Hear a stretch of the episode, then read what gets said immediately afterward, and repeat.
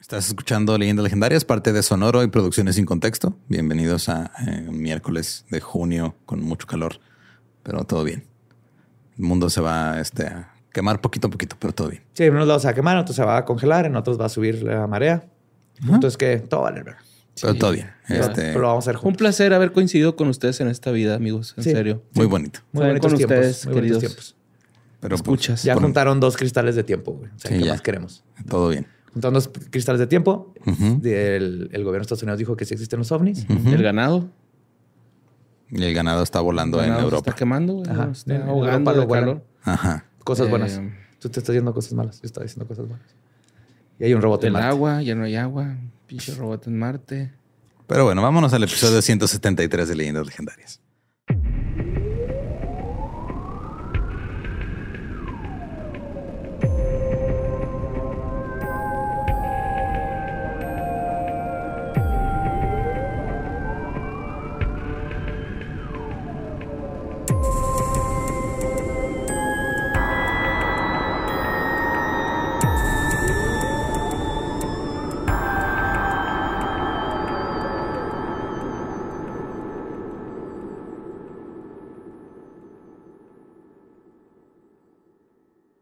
Bienvenidos a Leyendas Legendarias, el podcast en donde cada semana yo, José Antonio Badía, le contaré a Eduardo Espinosa y a Mario Capistrán casos de crimen real, fenómenos paranormales o eventos históricos tan peculiares, notorios y fantásticos que se ganaron el título de Leyendas Legendarias. Eh, Welcome a otro miércoles macabroso. Como siempre, me acompañan a mi diestra, don Eduardo Espinosa.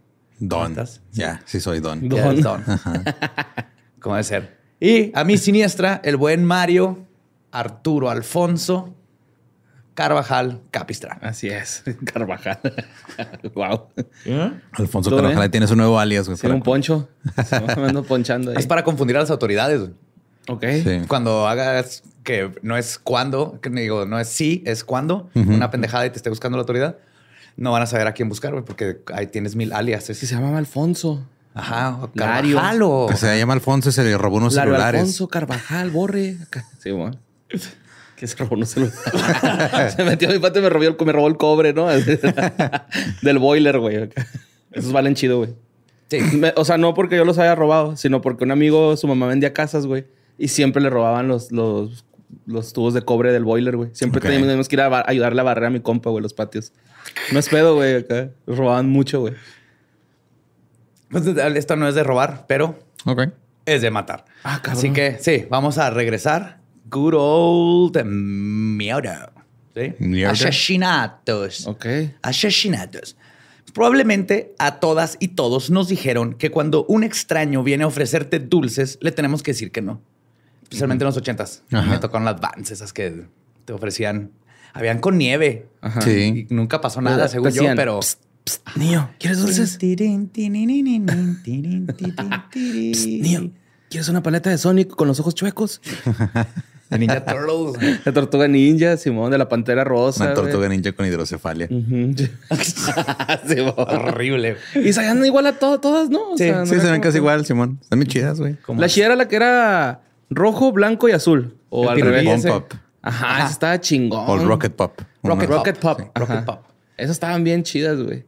Pues hoy en día sabemos que hay más pervertidos de los que nos gustaría pensar. Pero el conocimiento para alejar a los monstruos del día a día, lamentablemente, ha surgido debido a antecedentes y el dolor de muchas víctimas. Esta es la historia de un violador y asesino serial que no solo atraía a sus víctimas con dulces, sino con droga, y cuya narrativa conlleva una ola de matanzas corta pero violenta, una enferma amistad y mucho grooming. Les voy a hablar de Dean Coral, The Candyman. The Oh. Candyman. I am the Candyman. Candyman. Y todo el tiempo que estoy escribiendo esto no podía leer Coral sin empezar. ¡Coral! ¡No! ¡Coral! Coral. ¡Coral! Pues Dean Coral nació en Fort Wayne, Indiana, el 24 de diciembre de 1939, hijo de Arnold Edwin Coral y Mary Robbins. Qué culero nacer en vísperas Mm. de, de Nochebuena, ¿no? Desde ahí empieza a tomar. Un amigo mío era del 23 y era lo peor porque le tocaba un regalo.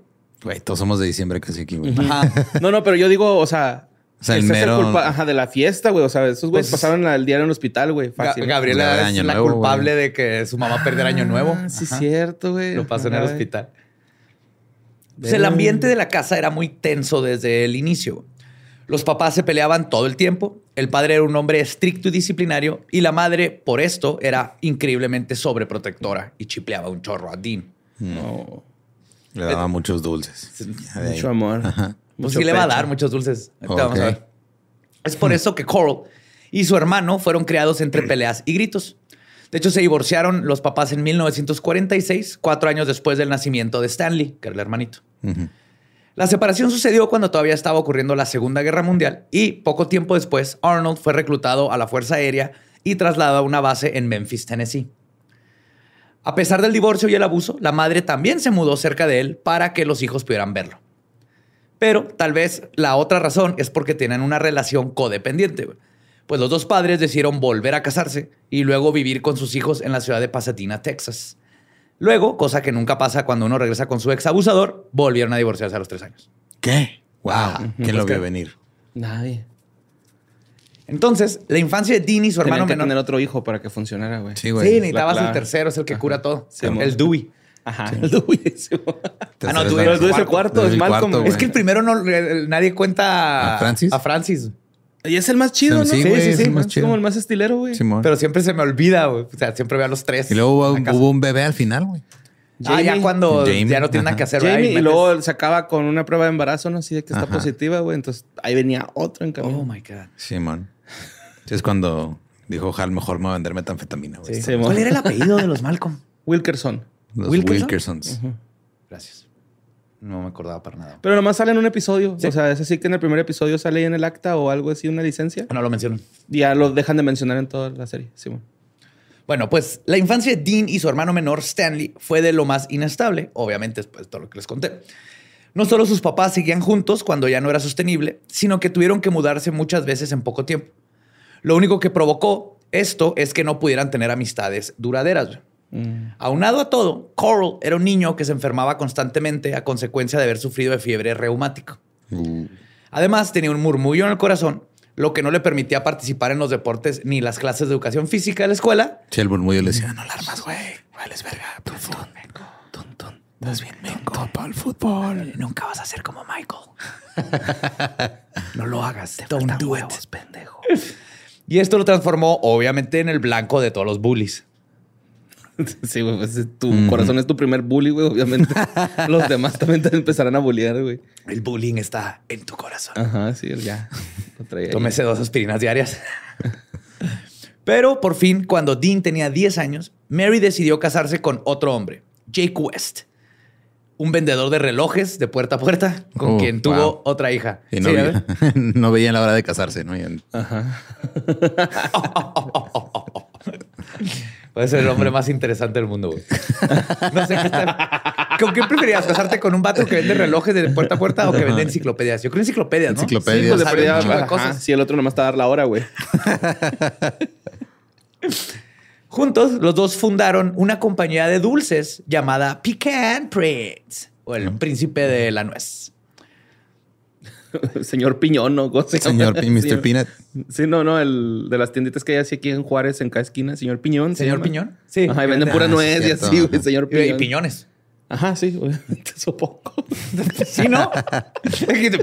Señor Piñón, venden pura nuez. No, no vendemos piñón. No, no, nombre. piñón. Lo que pasa es que el, el jefe, el dueño, ese señor Piña, y véalo, está bien gordo ya. es una piñón. Piñón son. Para, para hacer que la dulcería arrancara. Mary y el padrastro tenían que conseguir mano de obra barata, por lo que contrataron, entre comillas, a Dean y Stanley Mm, para trabajar en la fábrica, empaquetando dulces de nuez y operando máquinas pesadas después de la escuela. Qué bonito. Como antes. Regresar de la escuela a tu trabajo no pagado, a básicamente eh, escla- esclavitud forzada. Sí, literal así era. Y luego pues, salía y a veces, este, porque iban, eh, repartían a todos los lugares, ¿no? De donde vendían. Entonces, en cuanto salía de la escuela, el papá dejaba su, shift y sí, le, se cab- le le daba acababa el el carro turno. y ahora sigue el turno del hijo de seguir repartiendo todo. Simón, ya. este. Bullied en la escuela, no tenía amigos. Grapar y bolsitas, ¿no? ni Porque supongo que era con bolsita y grapada. o- Toti, tenían Sí. máquinas pesadas de pff, para, Ah, para se- sellarlas. sellar y Una, todo eso. una plancha, ¿no? Con la Y plancha la pues, la orillita. nuez- Puede la nuez sellar. la tienen que, que- que- que quitarle la tienen- Ah, cáscara. claro, eso, sí, sí, sí. Descascarar. Ajá. Descascar. Un cascanueces automático 3000. Sí, tenían un chorro de guardias rusos que hacían así. Güey, como no has visto cómo hacen el jugo de naranja en, en el restaurante este aquí famoso de la Nueva Central. No, con una ¿Cómo? máquina. Echan la pinche naranja acá a la máquina con todo y cáscara y lo, Ah, sí. lo exprime así en ¿Y nada más sarro. sabe el jugo? Ajá, o sea, Sí, o sea, dejan- como que por pura presión le saca todo y la cáscara se queda aplastadilla. Ajá. Es como una prensa hidráulica, güey. Ah, pues sí. Está mamón. Tiene sentido. Pues Por Dean siguió creciendo entre más mudanzas, ya que Pecan Prince siguió expandiéndose. Cuando se graduó de la preparatoria en 1958, se mudó a Houston, Texas, con su familia, donde abrieron la primera sucursal física de la tienda. El negocio de dulces era una gran fuente de ingresos y la familia Coral prosperó. Parecería que al fin... Ya era la familia West, ¿no? O se quedó con el apellido del anterior esposo. Bueno, técnicamente era West. ajá. Ajá. Parecía que al fin les estaba estabilizando la vida de Coral, pero luego hubo un pequeño paréntesis en su vida durante 1962, cuando su madre le pidió que se mudara de nuevo, ahora a cuidar a su abuela paterna en Indiana que acaba de quedar viuda. Ok. Sí, sí, vete con la abuelita. Los West. Sí. Ella vivía en su pueblo natal de Dean y ahí es donde Coral comenzó una relación con una mujer. Y tal vez se trepó a la primera relación que tuvo porque su abuelita lo chingaba con para cuándo la novia, porque aquí Dean no le gustaba a su novia. Ok. De hecho, cuando la mujer le pidió matrimonio a Dean, porque él no, no hacía nada, él le dijo no gracias.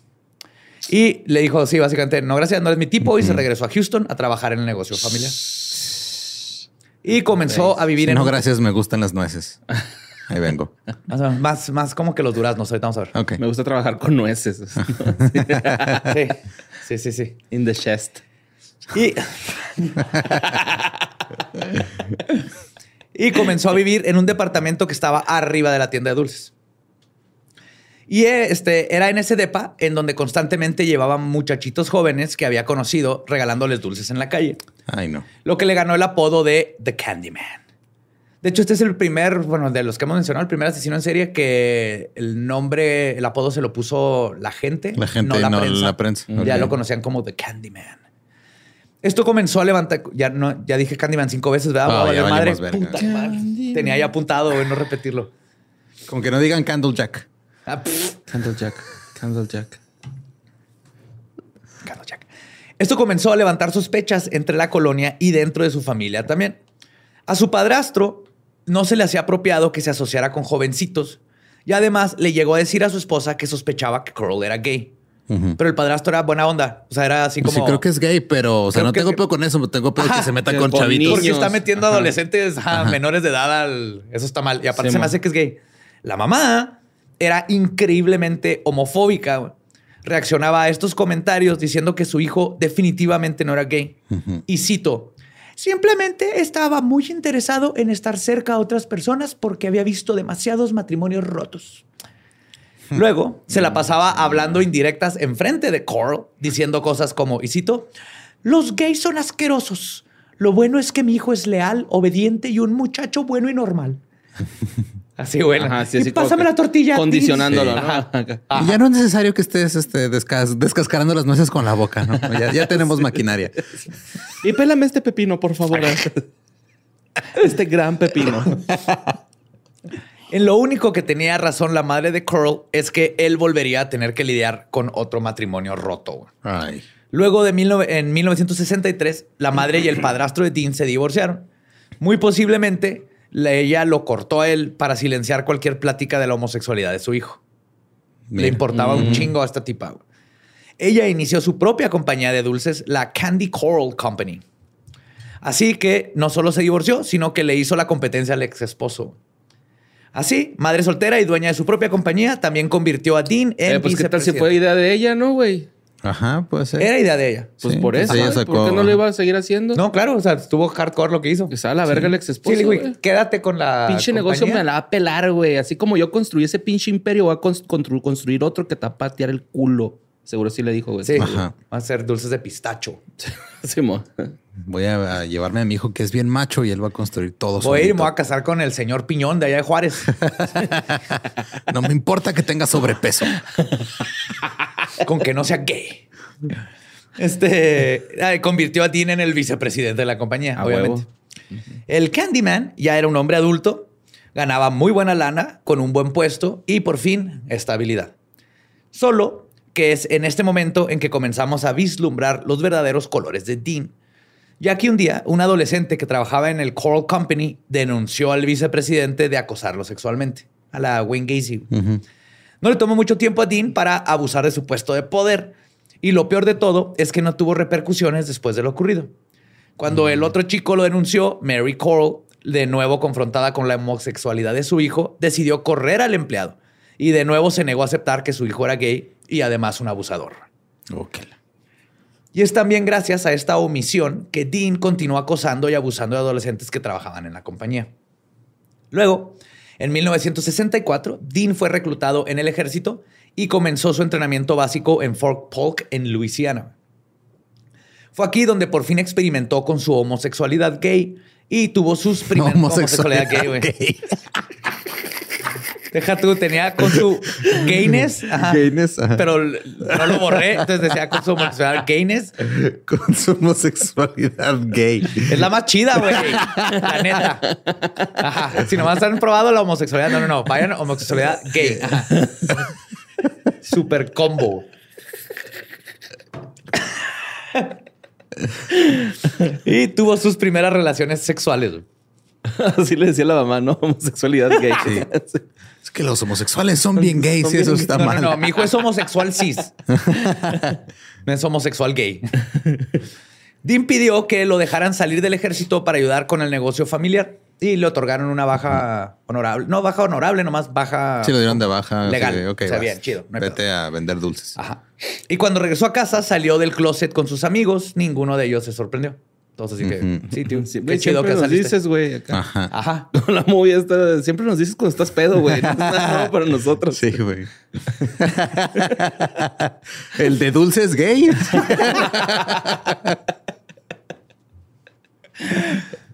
Un de dulce en el anís, ¿va? Como pequeño paréntesis, güey, esta estancia de Coral en el ejército sucedió antes de la luego notoria política de don't ask, don't tell, no preguntes, no digas Ajá. en el ejército. Entonces ahora la política era de, mira, No vamos a decir nada si tú no dices nada. ajá. Nomás que nomás háganlo a escondidas. Pero cuando Coral estuvo, era cuando la homosexualidad era prohibida en el ejército y era un crimen. Mm. De hecho, el teniente Gotthold Frederick Enslin fue el primer soldado que oficialmente fue sacado del ejército y encarcelado por cargos de sodomía en 1778. No ¿Qué mames, pedo, qué güey? mamada, güey. Sí, güey. Eres un Ajá. pato que está peleando, está poniendo Por su, su vida y dispuesto a morir. Ajá. Ah, no, pero no me gusta con quién tiene sexo, entonces cárcelo. Sí, En el set- mo. 1778. güey. Sí, puedes cargar un objeto fálico y apuntar a los demás, pero hasta ahí. Si dispárale balas de plomo en la cara a los demás, no de semen. Ajá. Y después de él, Los dos saben son con pistola. Ajá. Y después de él, la mera sospecha de que un soldado fuera homosexual era suficiente para correrlo sin honores. Y en estos tiempos, si te corrían por honores, o sea, correrte este, deshonrado del ejército, no te dan trabajo, es, está bien culero. Sí, te echan a perder la vida. Sí, es este excluirte de la sociedad, ¿no? Sí. A orillarte así. Luego, en 1940, el ejército se agarró de la homofobia en la psicología y comenzó a aplicar exámenes para detectar a los homosexuales y La correrlos. homosexualidad gay de la expresión. Ajá. Sí, ¿Cómo se llama este color? Magenta. Y... Y, güey, era rojo, güey. Y este salmón. Y es rojo, güey. este, y ahora los corrían, güey. No por ser criminales, o sea, era de, no, no es que son criminales, porque antes eran un criminal por ser Sí, homosexual. es porque no estaban aptos mentalmente para. De hecho, ahora, necesitar- ajá, la razón médica era no ser normal. Ah, era la no. razón médica oficial, güey. No es normal, no puedes estar en escrito y ahora te pueden correr ya apoyados por la medicina moderna, güey. Pues ya fuera del ejército y del closet, Coral estaba por fin conociéndose y siendo la era abierta de los 70, su sexualidad no era tanto un problema, por lo menos no fuera de Texas y de su mamá. Ujú. Entonces, The Candyman comenzó a tener una doble vida. Una donde era el calladito y bien educado hombre bien vestido, que incluso tuvo una novia llamada Betty. Betty. Betty. cu- cuyos- Betty. Ajá, cuyos hijos le decían Daddy.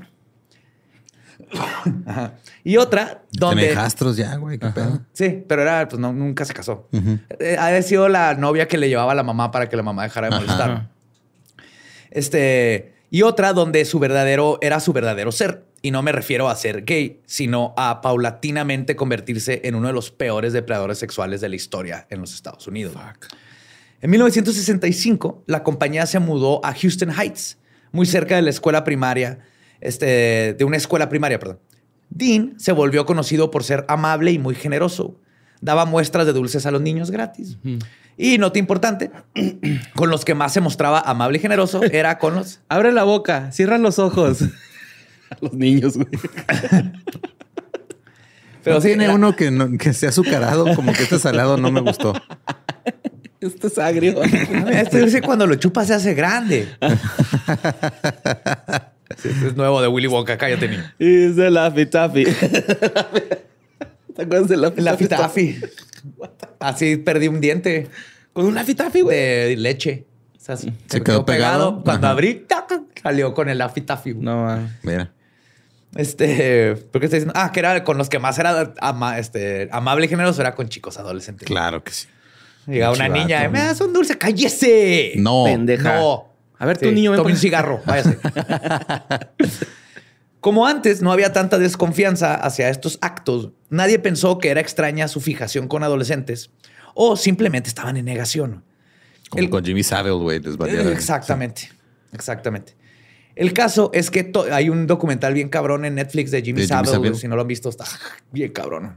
Es como si Chabelo le descubriera Fuera pederasta, güey. Ah, claro, ya lo, ya lo ¿Ya lo empecé a ver. Ese, Simón, voy como en el tercer capítulo. Son varios, ¿va? Sí, Ajá. son varios. Güey, es un culero ese vato, güey. Mierderote, Lo güey. peor es, que lo inglés, ¿no? viendo. El vato. Sí, es inglés. Lo No, estás que es a viendo la verga, güey. decir las indirectas. y Ah, todo. cabrón, nadie se lo imagina, güey. O sea, ya con el contexto está bien, está bien zarro ver esas pinches indirectas, güey. Sí, Sí. yo creo igual aquí, ¿no? Ya cuando pase, la neta sí estaba bien pinche obvio que llegaba a la primaria a darle dulces a morrillos de 11, 12 años, güey. Sí estaba bien obvio, güey, nomás que estás en negación. Y está súper chingón ese documental, Sí. Simón, güey. Simón, Simón. Pues el caso es que todo el mundo justificaba el comportamiento de Coral con que se trataba de una estrategia de ventas o de un hombre que quería ser amigos. Pero a final de cuentas, nadie pensó mal de él, güey.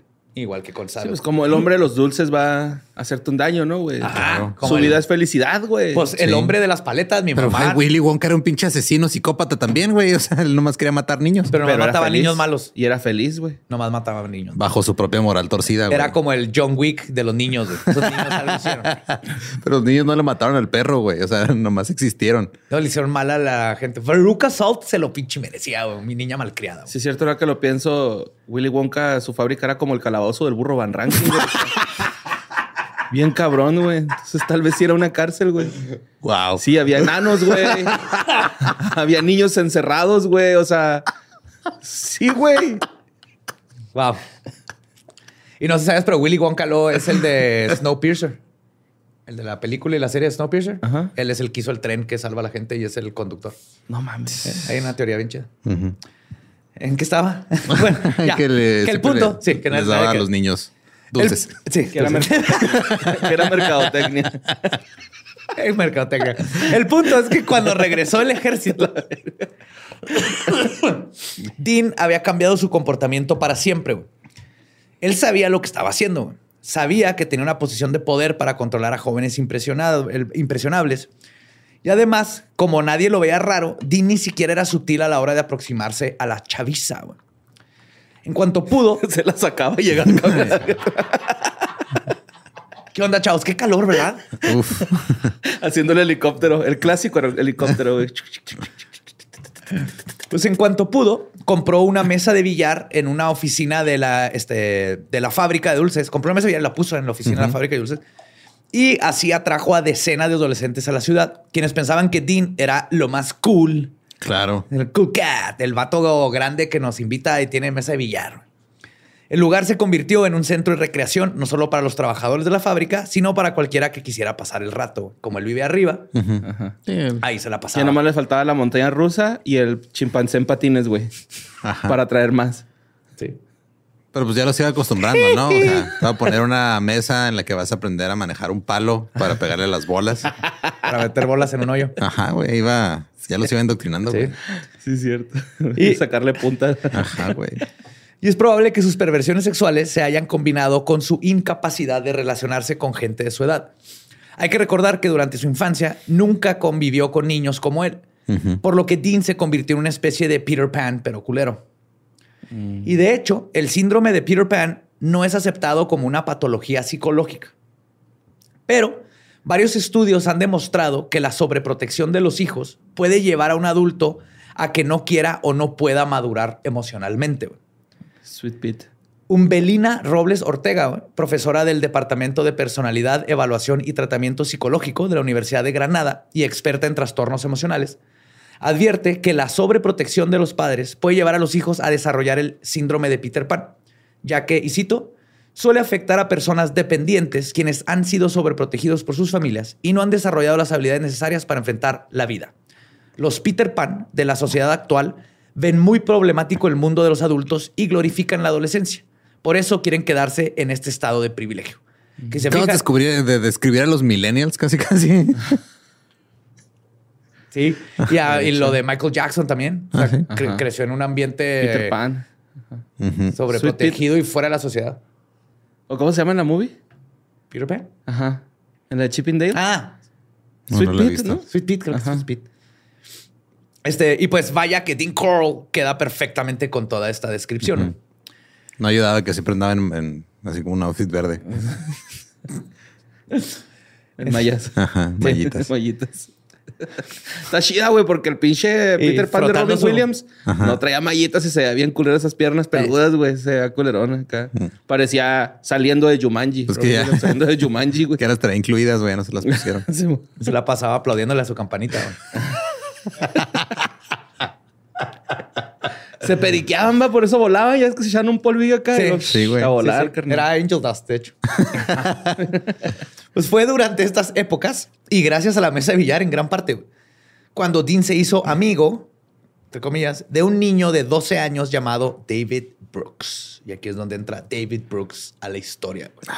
Es que toda esta historia está bien cabrón, güey, porque como se resolvió fue así de what the fuck, güey. Ok. Brooks y Dean Coral tenían una historia parecida. El chico también carecía de estabilidad familiar, ya que no solo sus padres eran divorciados, sino que vivían en ciudades muy alejadas y él tenía que viajar de un lado a otro para visitarlos. Pero siempre que podía regresaba a Texas a visitar a Dean y hasta llegaba a quedarse en su departamento. Brooks encontró en Coral algo que la sociedad le había negado, la empatía. Y cito, él decía, Dean fue el primer adulto que no se burlaba de mí o que no me decía maricón. Obviamente, un niño de 12 años que encontró a alguien que no lo juzgaba y lo entendía, comenzó a idolatrar a Coral, confundiendo a un confidente con un monstruo. O al revés. Un monstruo con un confidente. Sí, o sea, él, él vio a alguien que lo aceptaba por como era. Entonces Coral se convirtió en el padre sustituto de Brooks. Le pagaba todo, lo llevaba a comer y lo dejaba quedarse en su depa cuando quisiera. Después de varios años de amistad, en 1969, ya cuando Brooks tenía 14, el pronto asesino serial le ofreció dinero a cambio de sexo oral. Brooks aceptó la oferta y la relación entre los dos se tornó sexual. Pero el grooming de Coral no era suficiente para saciar sus crecientes necesidades depredatorias. Durante este tiempo, su madre cerró la tienda de dulces y se mudó a Colorado. Coral se quedó con el DEPA y consiguió un trabajo en el Houston Lighting and Power Company, donde tenía acceso a pinturas. Ya llegaré a por qué es importante el acceso a las pinturas. Ok. Y durante todo este tiempo Pues siguió, ¿eh? No, no. siguió ide- Baja todas las pinturas del tiner. Sí, bueno, para espoquearse ahí a madre, güey. Rata, rata con tiner. Durante todo este tiempo siguió ideando formas de atraer a más adolescentes para hanguear en su departamento. Ahora sí ya no tenía ni la mamá cerca. Lo de las pinturas, que les digo que no lo dije en mano, era la forma más efectiva de rodearse de muchachitos. Este, porque lo que hacía es que organizaba fiestas donde les ofrecía inhalar pinturas y pegamentos y les daba pisto y mota, aparte de una mesa de billar. Y dulces. Ajá. Y pasó además, de dulces a drogas. Los after schools, güey. Simón. Sí. Así también le pagó a más chicos para empezar a tener relaciones sexuales con él. Y Dean aprovechó el estado de los muchachos drogados para comenzar a experimentar bondage. Ah. Empezó a escalar de volada de déjame te amarro y todo esto y aprovechaba que estaban drogados. Y aparte el área en donde vivía era muy pobre, güey. Entonces era, era fácil llevar a muchachitos con la promesa de drogas y mota y todo. Y luego a la hora de ofrecerles dinero, pues son chavos que el- ese dinero era hasta dinero que llevan a la mamá, ¿no? Para ayudarle Sí, con los hermanitos y todo. Como siempre, a veces en estas historias. Sí, este, se van contra logran- los más Los vulnerables. vul- Exacto. vulnerables, exacto, güey. De esta A los manera, que nadie va, a de- van- nadie va a defender, ¿no? A Exacto. los que nadie va a defender.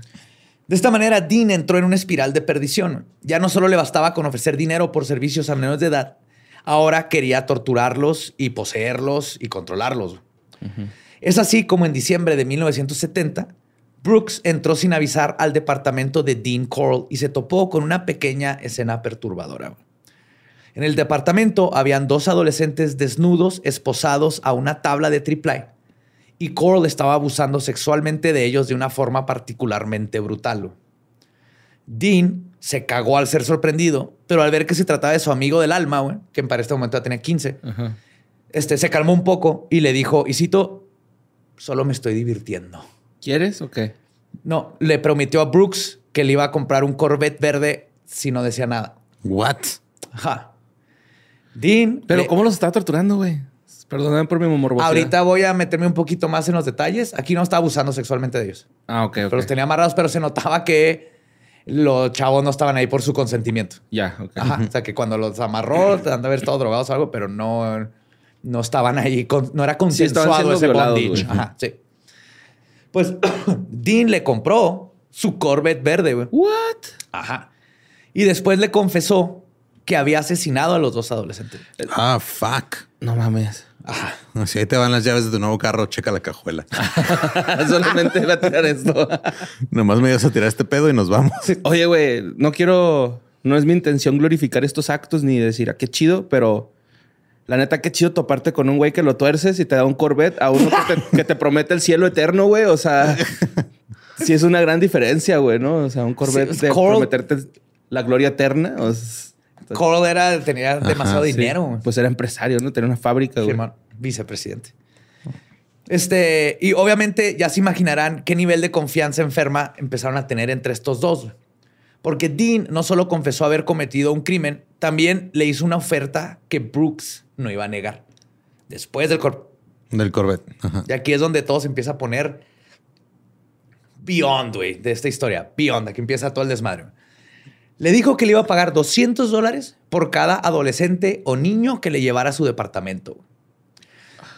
Aquí Brooks Ya de también. reclutador. Sí, Gloria Trevi, ¿no? sí. También demostró ser un pedazo de mierda porque se hizo cómplice de Dean sin pensarlo un segundo. De esta manera, desde 1971 a 1973, los dos serían responsables de la muerte de muchísimos jóvenes. La primera víctima de Brooks y Dean Coral fue Jeffrey Cohn, un joven de 18 años que viajaba pidiendo ride. Dean y Brooks lo recogieron y lo llevaron al departamento de Dean, donde lo torturaron y lo estrangularon hasta la muerte. Al principio, el- casi toda la tortura eso lo hacía Coral. Y ya después Brooks decía, Sí, pues ya estoy aquí. Se involucra. Hijo de la verga. Y, y- y sí, es que ahorita vamos a ver, se involucró, pero no sabemos la verdad si nunca vamos a saber exactamente hasta qué grado. Ujú. Ese mismo año, Brooks atrajo a otras dos víctimas, James Glass y Danny Jeets, ambos de 14. Brooks los abordó ah, en un, eje- en un evento religioso y los llevó al departamento de Dean. güey. Nunca fueron vistos de nuevo. Entonces no te ofrecen dulces desde una van culera, güey. Te ofrecen dulces desde un Corvette, Corvette. verde. Te ofre- no, no, no, te ofrecen mota, pisto y una mesa de billar en un Corvette verde. güey. Ajá. Ah, ok. Y es un morrito Sí, de tu edad. Exacto, ¿es eso o me quedo aquí con las hostias? Ajá, yo también hubiera caído. güey. Sí, güey. Ajá. El 30 de enero de 1971, Dean y Brooks secuestraron a dos hermanos, Donald y Jerry Waldrop, de 15 y 13 años, cuando ellos sa- salían de la escuela a camino a su casa. Para el invierno del 71, Brooks había traído a al menos unos seis jóvenes con la promesa de que iban a fiesta con drogas. Cole era verdaderamente un monstruo sádico y su placer radicaba en el poder control sobre sus víctimas. Para contestar tu pregunta, güey. Y es tu culpa porque tú lo preguntaste. Sí, tengo mucho morbo, güey, porque era dulcero, güey. No tenían que ver nada los dulces. No los bañaba en miel ni nada, güey. Mm. No, no, no. No. O sea, los bañaba en algo. Hubiera estado chido que- les ca- caramelizara Ajá. así la cabecita y luego que tuvieran ganas de miar, güey. ¿Cómo orinan, güey? Esa es una tortura cabrona, güey. Está cabrón, güey. Te estás miando, no puedes miar, güey. ¿A quién metiste el podcast, Espinosa? Esa tortura está cabrona, güey.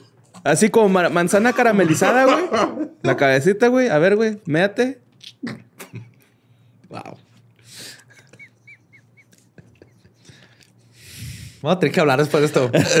que vamos a tener que hacer una lista de torturas cabronas Con dulces. Con dulces. Con dulces. Ajá, sí. Ajá. Por favor.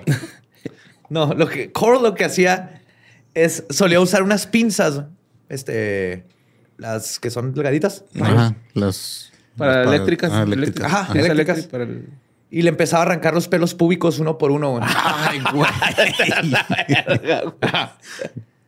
No mames. Espérate. También usaba dildos demasiado grandes para abusar sexualmente de ellos y luego el Los de dragón. Sí, un pinche dragon dildo, güey. También le gustaba insertar varillas de vidrio por la uretra y luego las rompía golpes Ah, la-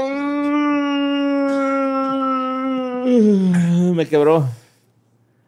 Y además castró. Eso le puso la Tix Tix, ¿no? O algo así. güey.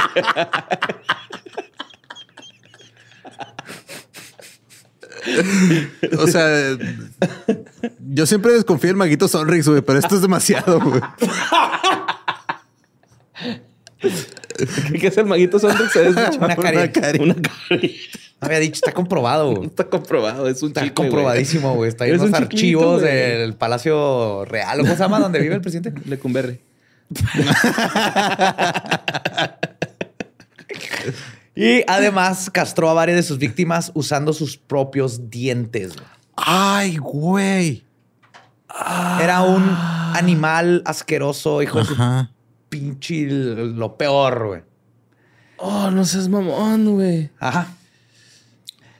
Quería saber. Mm. Y pues cabe mencionar que para sorpresa de ningún Espérate, déjame asimilar el dolor, güey. ¡Qué verga! lo dice el señor. Bueno, si tú Lo dice el señor que no de puede que mear. cámara Melissa Mela. Eh, Eso está chido, güey. Eso podría que- ser una broma, güey. O Ajá, sea, es que está pensando en más broma. No, güey.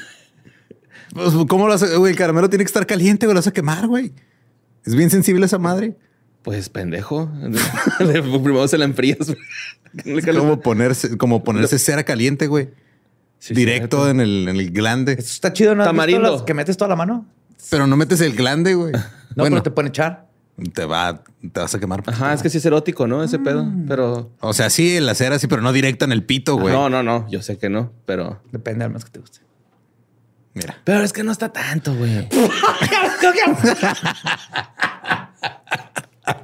A ver, sé que, sé que tenemos ahí expertos. ¿Cuál es la temperatura del caramelo? Y Ajá. a diferencia de la cera, por ejemplo. Sí, o sea, de que pueda causarte una quemadura de primer grado o algo Pero así. sí lo doy crédito a Borre que no pensó en la parte de la quemadura. Él pensó en la parte que no pueden mear. Sí, güey. O sea, taparle, güey, así.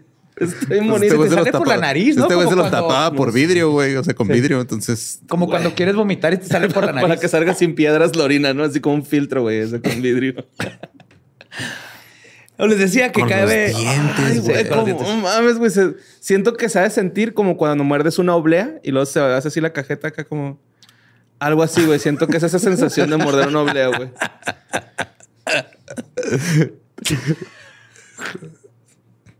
Mira, miedo. no es culpa del indio, sino el quien lo invitó al podcast.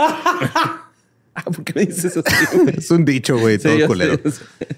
Bueno, cabe mencionar que para sorpresa de ninguno de los que no se escuchaban, Dean se enfocó en víctimas que eran de un barrio empobrecido de Houston conocido como The Heights. Ah, fuck. Por esta razón, las desapariciones fueron ignoradas por la policía, que estaba acostumbrada a oír de niños pobres que se escapaban de la zona. Y agregamos a esto que los crímenes eran dirigidos a la comunidad gay. Otra vez. Y ya sabes Como- que los policías... Sí, güey, como pinche Baumeister y... Ajá, la mejor forma de deshacerte de un policía en estos tiempos era decirle Como que Dahmer, gay y ya te dejan en paz. Y pues era la fórmula perfecta para que cómo hacerle, cómo hacerte invisible a la chota. Como asesino y como víctima. güey. Porque ves con Dahmer, era así como que "Uy, este vato es gay, mejor. Ay. Mejor regresale a ese güey que está sangrando el cráneo. güey. Ajá. Ese tipo sigue de jefe de policía, güey. Sí, man. El que regresó el. Tenga este escroto, pégueselo con caramelo. Pero ya váyase, ya váyase. Pues algunas veces. Tenga esta, una bolsita con sus pelos. Y caramelo para que se los pegue. El chubaca, ¿no? Ese es el chubaca, güey. Sí, sí, a huevo. Chewbacca. Sí, sí, o sea, te salpicas face, Ajá. Ah, agarras un bonche de esos pelos, se lo avientas en la cara y lo le tiene que hacer acá. Es la chubaca, güey. Una técnica conocida como el chubaca. Me la enseñó un maquilero, güey.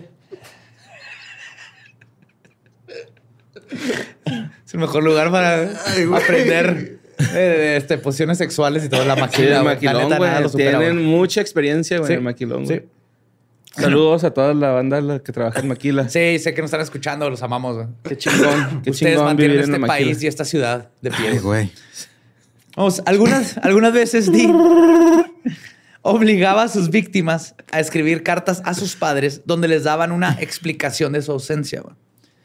Esto también contribuía a que la policía no catalogara estos casos como desapariciones, sino como niños que habían huido de casa bajo su propia voluntad. O sea, ni siquiera, los, condiciones de- ni siquiera los, bus- los empezaban a buscar. Ni Ah, siquiera no, mira, hay una carta que dice, me fui. Este, No, le va a ir mejor. no, a ir mejor señora, ya se perdido. fue, no pasa nada. Oiga, oficial, pero está escrita en un boleto dorado de dulces. ¿De dónde chingados mi hijo va a sacar esto? Entonces no hicieron investigaciones al respecto. Pero obviamente muchos padres y madres se negaron a creer que sus felices y amorosos hijos habían escapado de casa. Los papás conocen por lo general a sus hijos. Las familias estaban buscando por todos lados, colgaron letreros con las fotografías de sus niños desaparecidos y ofrecían recompensas. Estaban tan desesperados por encontrar a sus hijos a falta de autoridades competentes que muchos de ellos cayeron en las manos de mediums estafadores. ¿no? Ah, que la Y fue un otro problema que sucedió en, aquí en los Heights, porque era gente que ya tenía problemas económicos y ahora tenía pirañas Ujú. psíquicas diciéndoles que sabían dónde estaban sus hijos. Y obviamente nunca supieron. Damn. Pues en estas épocas, David Brooks empezó a convivir mucho con un amigo que era un año menor. Y aquí es donde entra la historia, Elmer Wayne Henley, quien se dio cuenta de que Brooks pasaba mucho de su tiempo en compañía de un hombre mayor llamado Dean Coral. Wayne nació el 9 de mayo de 1956. Era el mayor de cuatro hermanos. Su padre era alcohólico y golpeaba a toda la familia, mientras que su madre era una religiosa devota que lo único que quería era que sus hijos se educaran para que salieran del barrio de Houston Heights. El plan de la madre Wayne iba funcionando hasta que se divorció del esposo abusador. Y Wayne dejó la escuela para poder ayudar a su mamá trabajando y aportar para ella y los hermanitos. Pero fue antes de dejar la escuela que había conocido a David Brooks y los dos desde ese tiempo se habían hecho muy buenos amigos. Y fue por Brooks que Wayne conoció a Core. Obviamente ignoraba lo macabra que era la relación entre los dos. Al principio solo especulaba que quizás Dean era gay y tal vez Brooks se prostituía con este hombre rico como si fuera su Ajá, sugar si fuera su daddy. sugar. Chupadillas. Ay, Juan, su Pues sí, sugar, era su le- sugar daddy. Sí era. Ajá. Sí, güey. ¿Cuántas chupadas se necesitan para tener la feria de...? Pues tenía un Corvette.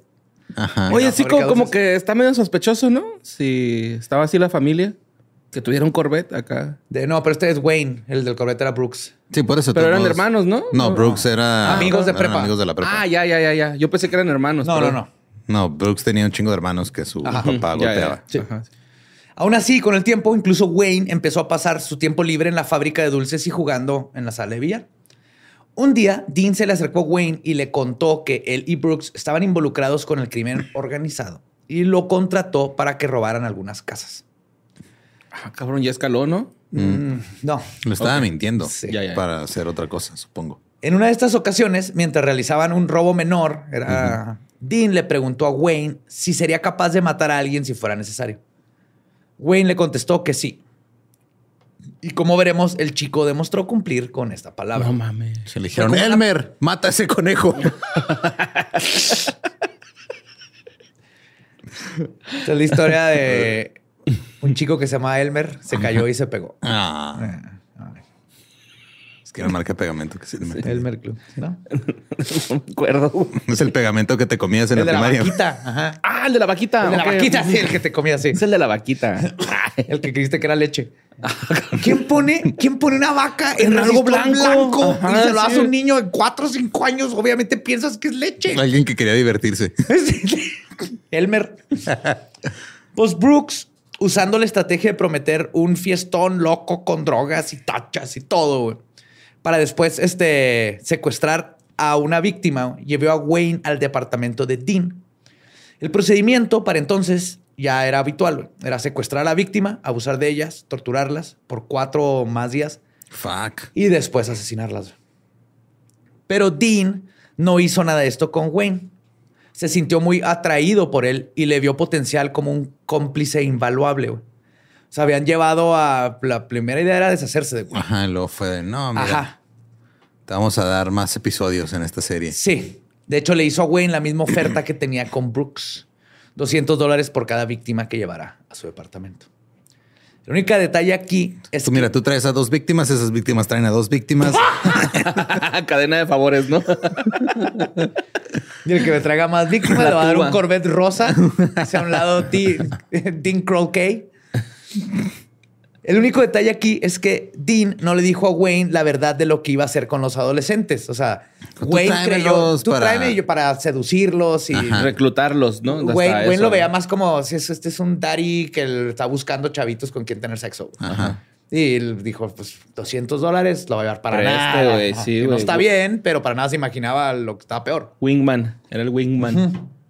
Wayne Man. Aún así, Wayne comenzó a sospechar que algo estaba raro, ya que solo en su barrio habían desaparecido ocho jóvenes Ay, güey. Ok. de entre los 13 y 17 años. Dos de ellos, David Hilligeist y Mally Winkle, desaparecieron cuando iban en camino a la alberca el 29 de mayo del 71. Y de hecho, Wayne había durado días buscando, ayudando a buscar a los dos adolescentes. Entonces rechazó la oferta.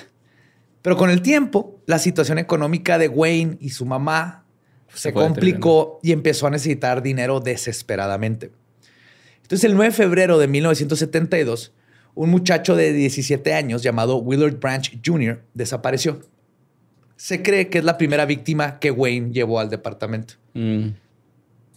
Un mes después, Wayne, quien andaba en el carro con Brooks y Coral, se topó con su amigo Frank Aguirre, quien iba saliendo de su trabajo en Long John Silver's. Ok. ¿Te acuerdas de Sí, sí, Sí, ¿De mariscos? De mariscos. sí. Todavía hay uno, ¿no? Sí, sí. Sí, creo que- Hay varios, güey. Ajá. Pues pensando que Dean era cool, aunque ladrón y traficante de personas, persuadió a Aguirre a que lo acompañara a chilear y fumar mota en el depa de Coral. La neta lo hizo de, De buen pedo. de buen pedo, güey. sí, dijo, ah, mira, Así vamos acá con este güey. Sí, o sea, se lo toparon y lo, eh, güey, vente, güey, vamos a tirar party. Porque güey no sabía que él lo habían salvado la vida, ¿sabes cómo? Él, pues yo voy ahí, me la pasó a tu madre. Dijo, vente, carnal. Bueno, más bien se la perdonaron, ¿no? Porque... Pero él no supo. Ajá, sí, él no O sea, supo. para nada se vio su vida en peligro. No, y aparte es que estoy haciendo el cálculo, güey. 73 dólares, digo, perdón, el 73, 200 dólares equivalent a 1300 dólares de ahorita. güey. Ay, es un no chingo mames, es un güey. chingo, güey. Eso tiene sentido. ¿Cómo hiciste el cálculo? Porque ahorita hay una, hay una cita. Sí, güey, porque o sea, es como si ahorita un güey te dijera, ah, mira, o sea, son 1300, pues son 26 mil pesos, güey, que te. Con razón. por- Ahorita va a haber una, una, una un cita chingo de Un chingo de dinero, lana, güey. Pues desde que le dio el Corvette, yo sí me imaginé que era Sí, que era buena bastante, güey. Pues es, es Sí, un chingo, güey. y un- era un Corvette de ese tiempo, es el Stingray, güey. El, Corvette. El Corvette, güey. Y verde, mamón. Y no, Ajá. el pinche verde acá, pizarrón, güey, ¿no? Así me lo imagino. Sí, acá. eh, pizarrón, en este brilloso escarlata, Ajá, sí, pero más pizarrón. Ándale, Es sí, precioso, sí. güey, porque lo googleé. Una pinche diosa azteca ahí. Ajá. Cierto. Este, entonces, ¿Cómo desmadrar un Corvette, va? Ponerle pinta de lowrider. Entonces, este, invita a su amigo Frank Aguirre. Frank tenía que pasar por su novia, Rhonda Williams. Frankie Acuérdense este nombre. Pero decidió que, ah, un toquecito, una beer, antes de ir por mi morrita, no le hace daño a nadie. No Y creo que se vaya a enojar. güey. pues no se va, no se va a enojar. Llegaron al depa y todo iba normal hasta que de repente, y antes de que alguno de los dos pudiera reaccionar, Dean sometió a Frank y lo esposó. De inmediato, Brooks amordazó a Frank. Wayne le pidió a Dean que lo dejara ir, güey. O sea, le dijo, no mames, es mi amigo, güey. O sea, es como si te invito a una fiesta y luego los dos güeyes te agarran y te van a matar, güey. Así era su mejor amigo, güey. Pero eso no pasó, güey. Coral le contó la verdad de lo que había hecho con la anterior víctima que Wayne llevó, güey. Y le explicó que tenía intenciones de hacer lo mismo con Frank. Wayne no pudo salvarle la vida a su amigo, güey. Y cuando Coral terminó, también le confesó que David Hilligeist y Melly Winkle habían muerto de la misma manera en el mismo cuarto, sobre la misma tabla en la que estaba, en la que murió su amigo Frank, y que ellos dos estaban enterrados en su cabaña de bote. Como la de. Stranger Things, tenía una cabaña con un barquito ahí. Entre, sí, justo iba a preguntar dónde enterraban todos los cuerpos. En un chingo de lugares, güey. Pero tenía propiedades como esa. Ujú. Y nomás, ahorita voy a explicar cómo se deshacían de ¿Sabes ellos. cómo hacen los dulces nerds? Ay, güey. exprimen almas. El Laffy Taffy, güey. Is the Laffy Taffy.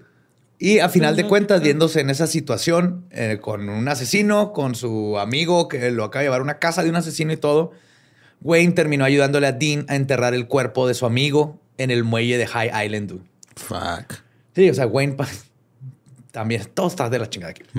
Luego, Coral le ofreció el mismo trato de nuevo a Brooks. 200 dólares por cada muchacho que le llevara. O vamos a decir 1.300 dólares por cada muchacho que le llevara. Ahora Coral tenía a dos muchachos robachicos en su nómina. güey. O dos chicos robachicos. Chicos, roba chicos.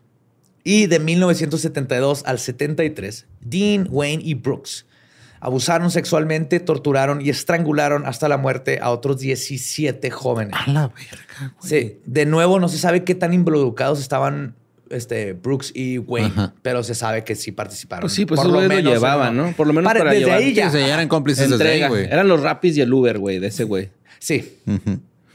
El Uber Eats. Pues Uber Eats. además de llevar a otros muchachos, Brooks y Wayne ayudaban a deshacerse de los cuerpos. Y eventualmente se graduaron a ayudar a asesinarlos, que es lo que les contaba. Lo que hacían es Subiendo de que nivel. Sí. Ya, ya puedes ahora. mira. toma tu paliacate. Un día llegaban y luego le decía, agarra las pinzas. No, no me las pases, úsalas tú. y para eso era así como que Te lo ganaste. ¿Ya viste en la pared? ¿Quién es el empleado del mes? ¿Ya Bob viste? Esponja. Por 371 meses consecutivos. ¿Quién mejor para atraer muchachitos a una casa que Bob Esponja? güey? Se va a tener un pasado oscuro. Estoy pensando en una nueva marca dulce que se va a llamar Pelón Pelo Rico. ¿Y cómo se te ocurrió? ¿Ven? Pues la forma en que se deshacían de los cuerpos. Era que después de que las víctimas morían por estrangulación, tortura o disparo, porque hay unas historias de, que, por ejemplo, a uno le dispararon, le dio en la, ca- en la en- como en el cachete y se le fue como a la nariz, porque dicen que le- la nariz como que se le rompió y que en eso volteó y que le dijo, porque muchos los conocían, ¿no? Y que le dijo así de que, güey, me, me acabas de disparar, así todo como sacado Confundido, de pedo, güey, ajá. ajá. Y que el Coral pa, pa, pa, le metió otros tres balazos. O sea, Sí. Ay, era güey. horrible, güey. Todo esto era... Es que, digo, el, el cráneo es muy... Es la parte de- del cuerpo más fuerte. De hecho, eso lo aprendí viendo un artículo hoy. ¿No es el Eh, fémur? eh, si te disparan, o sea, la diferencia es que si te disparan en el fémur, este, se te puede astillar y las astillas te pueden cortar la arteria femoral. Ok. Entonces es igual de probable morir desangrado por un disparo en la pierna que por un disparo en la cabeza, porque en la cabeza es probable que este, si no te dan en un ángulo directo, güey, se desvíe la. Y es que aparte la forma es la forma más sólida, como los huevos. Pues como Al Pacino, ¿no? Cuando le disparan en la película esta Simón. en la cara, güey. Eh, Ah. ¿Escorpio? ¿Cómo se llama? güey? Sérpico. Sérpico. Ajá. Ajá. Sí, pero también, o sea, la forma del cráneo por eso es así como redondita. Pues es eh, lo igual que los huevos. Los este, domos son súper resistentes. Y eso lo aprendí porque vi un video de un vecino que le disparó a otro vecino y ya. Ahí venía la explicación. Güey, yo, yo le estaba diciendo a Badía que soñé hace poquito que nos disparaban, güey, en el estómago, güey. Era- Un ¿Neta? fan. Un fan, Se quedó güey. traumado Como que con- la plática de historias del más acá me dejó acá y soñé ese pedo, güey. Yo soñé. Y luego el Badía me decía, vente, güey, vamos a hacer show. Y lo yo, ¿cuál show, pendejo? Nos acaban de disparar, güey. Yo, pero ¿Qué me siento pedo?" bien, ¿verdad? Dije. me siento bien. Yo Honestamente es lo más vadía que haría este güey. Sí. Este güey ha hecho cosas güey. con la costilla rota, güey. Sí. O la vesícula reventándose. Yo soñé un día antes, así que me contaste eso, que estábamos en un show también, en un hotel, y luego iba a caminar con alguien, este, no con quién era, pero Random. de regreso, volteo, estábamos en una ciudad con edificios grandes y veo un avión y se estrella con un edificio. Y dije, ah, no mames, es 9-11. Pero Ok. era 9-11, Era pero yo ya 11 de sabía de septiembre, 9-11. y luego- ah, mira, y se y ve que esto iba a pasar. Sí, y lo dije, oh, oh, falta el otro avión y el hotel está bien cerquita, entonces salía corriendo para avisarles a ustedes, hey, estamos en 9-11, Ok. tenemos que salir corriendo. Bájense. Pero bueno. Damus. Este, bueno, les estaba tratando de platicar cómo se hacían de los cuerpos. Estamos tratando de distraernos del pinche tema. Sí, güey, está bien hardcore. Ya, pero- Ya no quiero que violen a nadie, güey. Ya estuvo. Este, después de que los mataban, enredaban los cuerpos en el plástico que previamente habían puesto debajo de la tabla de tortura, a la Dexter. Luego metían los cuerpos en una caja de madera que Coral había hecho, como un ataúd de, en su van, ¿no? que tiene una puerta así con bisagras. De ahí iban a, a algún lugar a enterrarlos. Coral también le gustaba quedarse con trofeos de sus víctimas y comenzó a cambiarse de depa cada dos o tres meses para que los vecinos no sospecharan. O Ok. sea, empezó a subir el nivel bien cabrón. Pues que lleva un chingo, güey. O sea, Sí. 17, güey, en un mes. de siete en un, en un año, ¿no? Ajá. un Ah, un año. En la noche del 7 de agosto del 73, Wayne, que para entonces tenía 17 años, llevó una potencial víctima al departamento, Timothy Curley, de 19 años. Pero no lo llevó solo a él. También llevó a una chica de 15 años llamada Rhonda Williams. Ok. ¿Se acuerdan La de novia de este- la, novia de su amiga. Frank. Ajá. Ajá. Que de hecho, Wayne la había convencido de que Aguirre la había dejado por otra chava y que ya lo superara. güey. Ya cuando se enteró, o sea, Ah, cuando se enteró, cuando supo. Y de hecho, Rhonda pues también tenía una vida muy gacha y por esto él, eh, se hizo súper alcohólica y todo eso, pues terminó en esta fiesta. Porque la dejó el novio y este güey se está todo fucked up. Pinche ronda. Cuando llegan, güey, Dean, furioso, le reclamó a Wayne en privado que porque había llevado a una mujer. Y le dijo, y cito, arruinaste todo. Entonces Dean se esperó, este, esperó, y todos los jóvenes, incluyendo Wayne, tomaron un chingo, fumaron mota y se quedaron jetones. Cuando Wayne se despertó, descubrió que sus manos estaban esposadas. Y él estaba en el suelo junto con Timothy Curley y Rhonda Williams, todos inmovilizados y a punto de ser las siguientes víctimas del No Candyman. mames. Después de esa última ronda.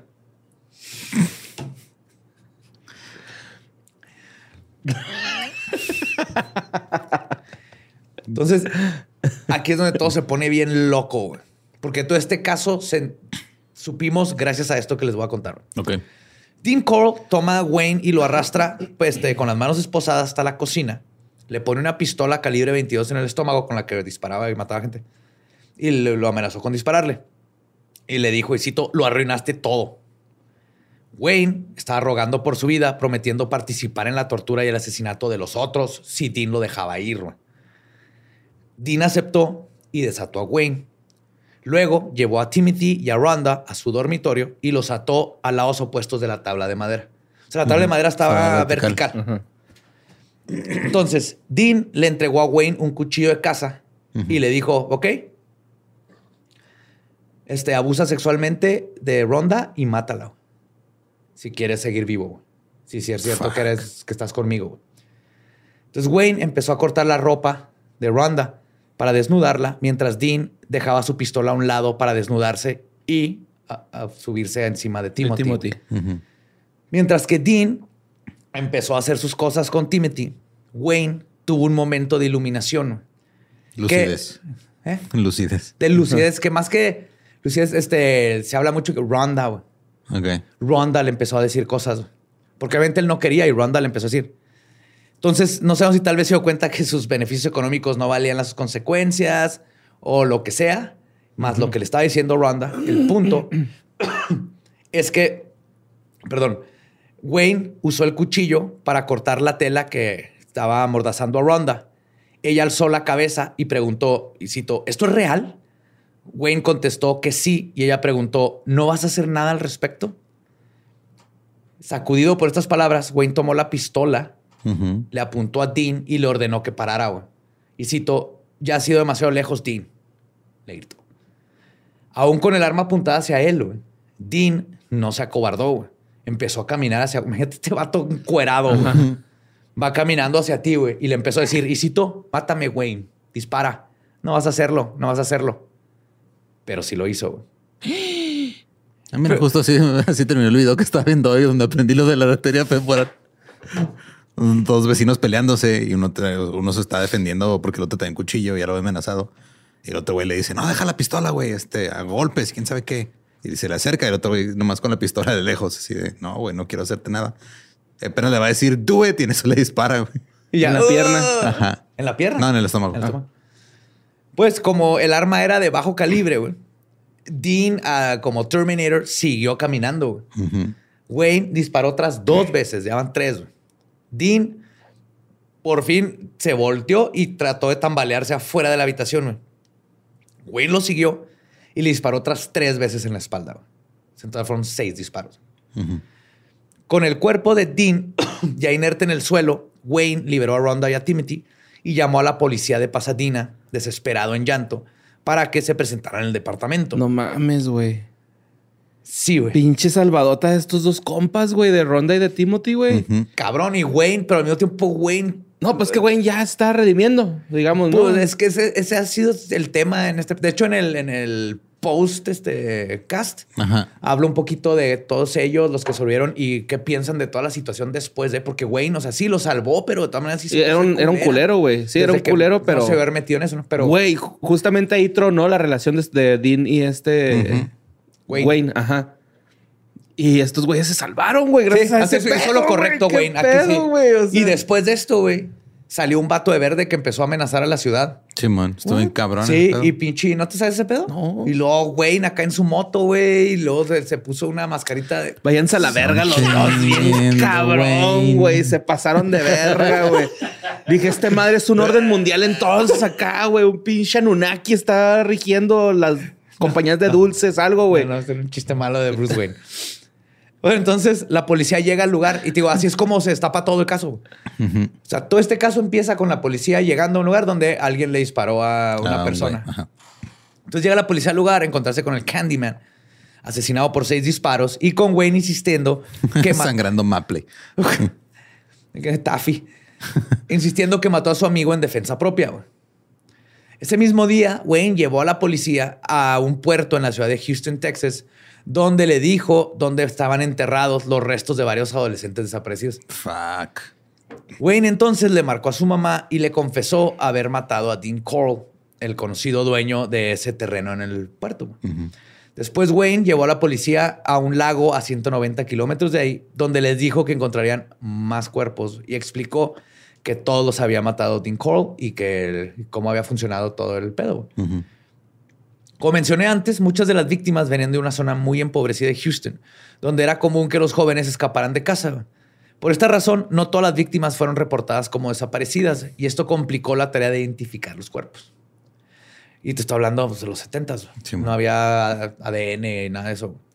La policía descubrió que Dean usaba la caja esta de madera para ocultar los cuerpos y trasladarlos fuera. Entonces empezaron a armar así como el caso. Se encontraron más de 30 cuerpos, pero se sospecha que hay más güey, que nunca se hallaron o que nunca fueron identificados. Pero para la velocidad que tenía este vato de asesinato, güey. este, fue un tiempo corto, pero era casi Eran diario, güey. sí. Casi diario y no hay forma de saber. Y a veces le llevaban dos, tres chavos. Entonces se trata obviamente de uno de los peores casos de asesinato en masa en Estados Unidos. El evento se le llamó The Houston Mass Murders. Ya bajo custodia, David Brooks se portó como el peor amigo del mundo y le dijo a la policía que Wayne parecía disfrutar cuando le provocaba sufrimiento a otros. O sea, le volteó. Hizo Ajá. como que Wayne era el mero mero güey, y Brooks era el pobrecito. Pues Wayne fue acusado por seis cargos de asesinato y lo enviaron a juicio en San Antonio en agosto del 74. A Como Wayne se eran como menor de edad o ya era mayor de edad. ya era Que tenía 17, ¿no? Cuando 17. empezó. ajá, Ok. 17. Pues a Wayne y a Brooks los declararon culpables y los sentenciaron a 594 años de prisión. Ay, güey. Ajá. Es Pero más la- o menos el tiempo que se tarda en pudrirse uno de los jawbreakers, ¿no? es lo que dura un chicle en tu panza si te lo tragas. güey. Ok. Un salvavidas. Pero el asunto no, aún no había terminado. Los abogados de Wayne alegaron que la publicidad masiva que se le, se le hizo al caso perjudicaron el resultado del juicio y que no había tenido su este, proceso justo. Entonces, en 1979, Wayne, ya de 23, fue llevado, tuvo un retrial, fue llevado a corte de nuevo. Otro, juicio. Ah, es que tú puedes decir, ¿sabes qué? El, el abogado estuvo de la chingada y no defendió a mi cliente bien, o hay nueva evidencia, o en este caso, que es lo que pasa en México mucho. Así que salió un chorro de evidencia en la tele y todo eso, y por eso el jurado ya tenía una idea. Y si todo coincide, el juez puede decir, ok, vamos a volver a hacer el juicio. Y con Wayne funcionó. De hecho, su mamá todavía creía en la inocencia de su hijo, ¿no? Pues, obviamente. En una entrevista antes del segundo juicio, la mujer dijo, y cito, espero que tengamos un juicio justo y esta vez podamos contar nuestra versión, que es probar que Wayne es inocente. En junio de 1979, a Wayne lo sentenciaron nuevamente a cadena perpetua. Fuck. Porque obviamente, sí, Wayne no fue un héroe, güey, No, No, no, para nada. pero al menos decidió hacer lo menos culero en el día, último momento. Ajá, lo correcto, güey. Y sí mostró todo el arrepentimiento del mundo. Eso sí, o sea, sí fue. Él fue como el muchacho que se metió en algo que luego no pudo controlar y a- al último tomó la decisión correcta, pero tiene, Pero tiene que estar en la cárcel forever and ever. Sí, pues sí, sí, sí. participó. Y por eso les digo que no sabemos exactamente qué tanto participaron Dean y, Sí. que a Brooks y, Brooks y Wayne. Wayne. Porque ¿Wayne pues, viene de ellos. Brooks y Wayne suena a dúo country. güey. Sí. Always.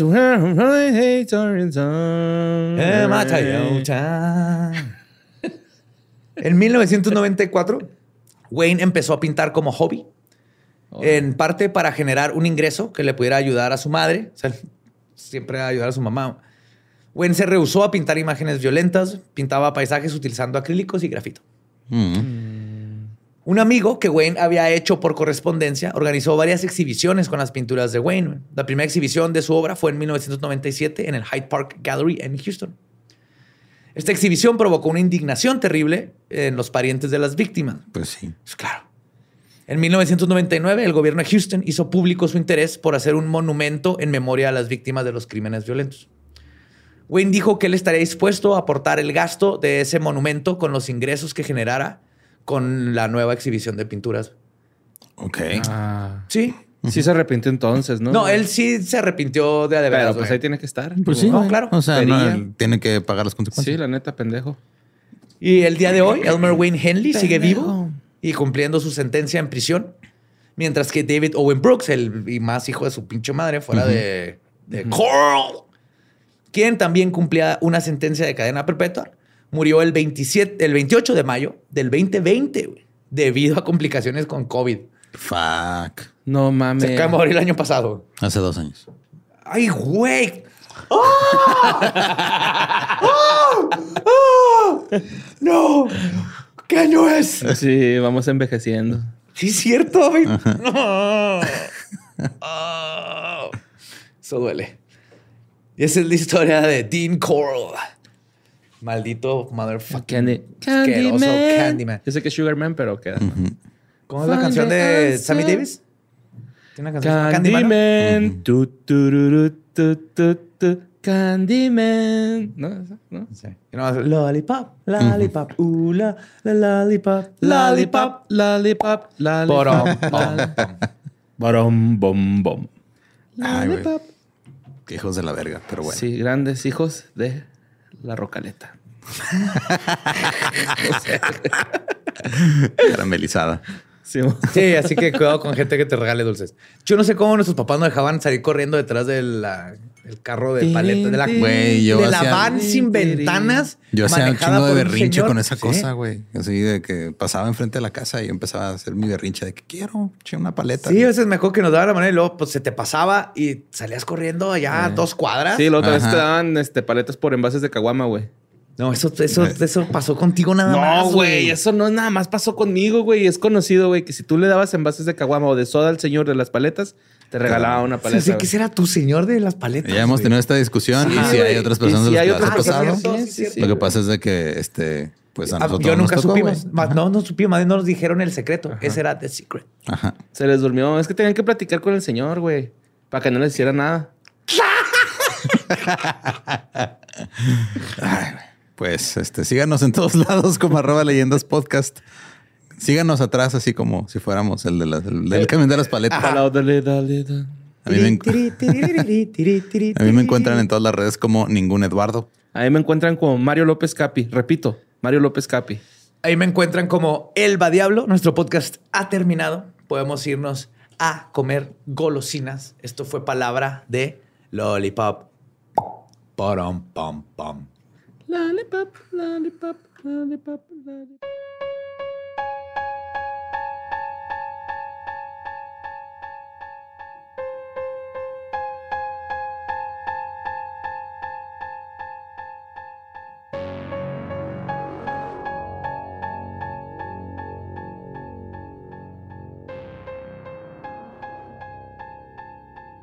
Candyman, Candyman, Candyman, Candyman. Ese fue Dean. Nos, nos vamos a morir. ¡Carl! ¡Carl! ¡Carl! Sí ¡No lo hagas, Carl! sí está muy culera esa escena. Sí, está horrible. Pero qué buenos memes nos dio. Eso sí. ¿Hace cuánto? Hace como 10 años ya. ¿Cuántos Sí, años lleva sí, no Walking sé. Dead al aire? Como, Yo- es como Grey's Anatomy, pero de zombies, ¿no? Lleva como 17 Sí, temporadas. no, ¿Ya se acabó? Más los spin-offs. Era un No sé. sueño todo, ¿no? Todo en un sueño, Simón. El pinche mamada, güey. No sé. No, no, no era un sueño. En Los cómics ya se acabaron. Ajá. Creo que la serie también se acabar, pero hay spin-offs. Pero el cómic se acabó y Kripke hizo algo bien chingonzote que fue... Hizo la portada del siguiente y de los siguientes tres, algo así. Qué la- Y luego, el, el, haz de cuenta que era el 158 Ujú. y hizo la portada del 59, 60. Y en el 159 acabó la historia. güey. Ah, nada más para... Mm. Nomás para que no especulara ni nada. Y la acabó bien chingón. Pero se acaba con Gore. De hecho, no ¿Qué quiero spoilear cosas? por si alguien lo está leyendo. Hablando de spin-offs, este, pues aquí en estos estudios no solamente hay leyendas legendarias, hay otros proyectos. Si gustan llenar sus oídos de Yes. nuestras chingaderas. Eh, también está el Dolop. Dolop. Está que fue de ellos. ¿Qué fue de ellos? Está el Stack Garo con Sam Butler. Ajá. Y está el nuevo podcast eh, que saqué yo con Manny, que se llama Músicos de Sillón, que muchas gracias a todos. Ha sido una muy buena primera semana. Eh, Yes. Y si no lo han escuchado, el mío ya terminé la temporada, pero La Escuela, Escuela- Secreta. Escuela Secret School. Gracias por todo el apoyo. Estuvo magnífica la primera temporada. Ya tenemos más podcasts que personas que trabajan en el edificio. Yes. Escuela secreta siempre se me ha figurado que es a esa escuela que vas cuando te corren de todas las escuelas, güey. Así. El Con el maestro preparatoriano. Joe. El preparatoriano lo paso del norte. Me paso al norte, ajá, aquí. Y pues ya hay contenido para que escuchen todo, todo el tiempo. Porque de eso se trata vivir, ¿no? De escuchar Vivir, contenido. aprender, disfrutar, reír, Gozar, gozar sexo. y Si macabro. no estás consumiendo contenido, no eres nadie. Nos vemos la próxima semana. Love you.